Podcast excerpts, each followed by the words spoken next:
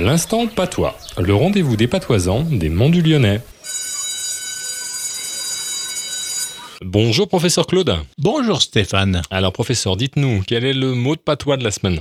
Tempo, Tempo. Et qu'est-ce que ça veut dire? Étayé. Étayer. Dans le conte de Maréchal Ferlibre, que je vous raconterai si vous m'invitez à votre veillée, un géant reste immobile, occupé à tamper la montagne avec son épaule pour qu'elle n'écrase pas le village qui est dans la vallée. Il faut tamper ou étamper les branches du pommier si la récolte trop abondante risque de les casser. Étayer en français. En tout cas, vous êtes invité à m'aveiller. Merci professeur Claude. Rendez-vous la semaine prochaine. Ouais, à la semaine à Kevin.